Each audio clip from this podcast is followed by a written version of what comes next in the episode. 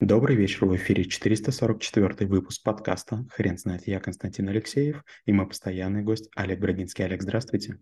Константин, добрый вечер. Хрен знает, что такое обоняние, но мы попробуем разобраться. Олег, разве это навык? А, спорная история, давайте рассуждать. Обоняние– это способность определять запах веществ. И э, если вы человек опытный, вы можете почувствовать, например, синильную, синильную кислоту, когда нюхаете а, нюхаете косточки от абрикоса, если вы знаете этот запах.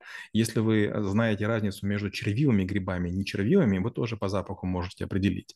Опять же, знаете, есть такая шутка, да, что большинство пищевых отравлений начинаются с фразы у холодильника «а что ему в холодильнике останется?». Но опять же, если мы имеем хорошее зрение, понимаем признаки раннего разложения и чуткие к запаху, мы можем э, разобраться, что происходит. А я скажу даже больше. Э, очень часто после обучения люди, которые его проходят, они говорят, оказывается, запахов настолько много. Например, э, простая история. А, вот когда мы едим яблоко и морковку, многие думают, что мы определяем ее, их по вкусу. Но нет. Если вам закрыть нос, закрыть глаза, с большой вероятностью вы не поймете, что вы едите, при том, что это будет примерно одна и та же органолептика, то есть примерно одна и та же будет твердость. Олег, расскажите, а как оценить свое собственное обоняние?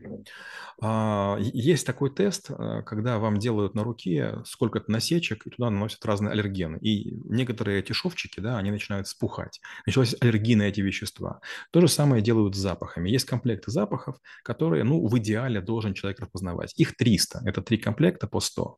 Первые запахи касаются, ну, бытовых историй. Это, не знаю, там, запахи овощей, фруктов и так далее. Второй запах, вторая волна запахов, это касается химических веществ. Чувствуете ли, допустим, утечку газа, а, понимаете, как пахнет ржавчина, а, оцениваете ли вы там количество хлора в воде по, по, по, по тому, что есть. И третье – это пищевая история, когда вы только занимаетесь тем, что определяете по запаху, насколько это допустимо к использованию в сыром или приготовленном виде. Олег, расскажите немного, пожалуйста, как развивать свое обоняние?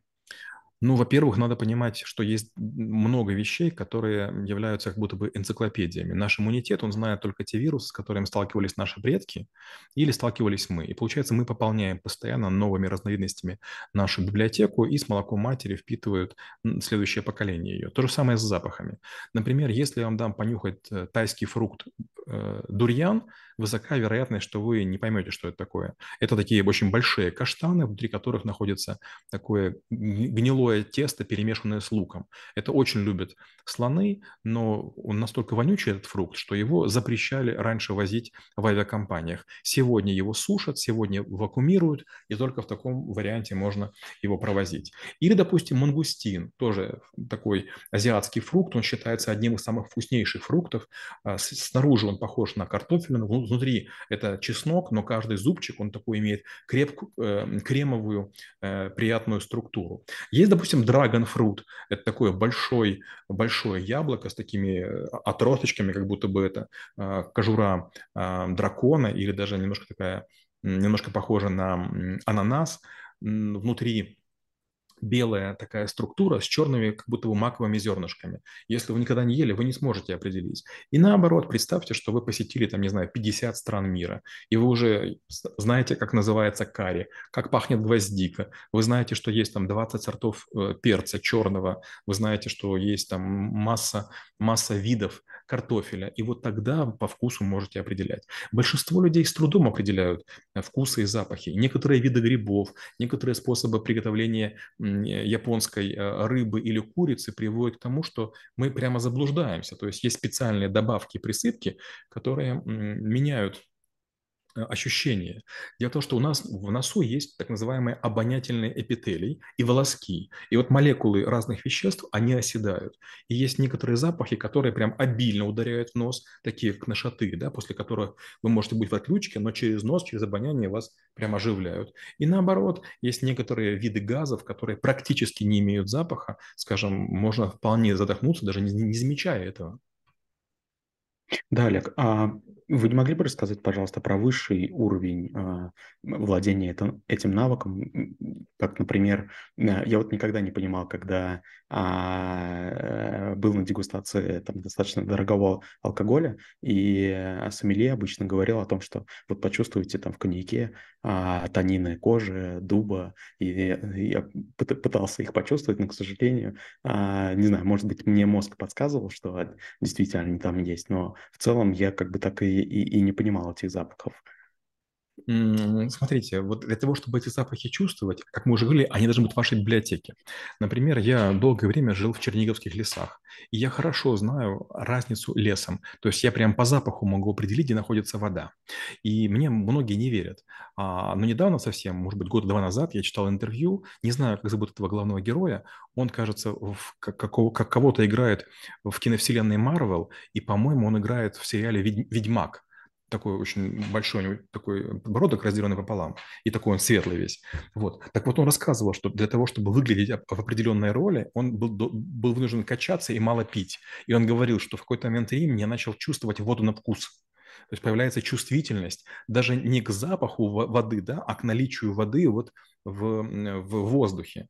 Вот смотрите, как плывет акула. Акула плывет очень резко. И кажется, что она делает это агрессивно. Зачем она это делает? Она использует обоняние. Она что делает? Она вдохнула одной ноздрёй, запомнила, развернулась второй.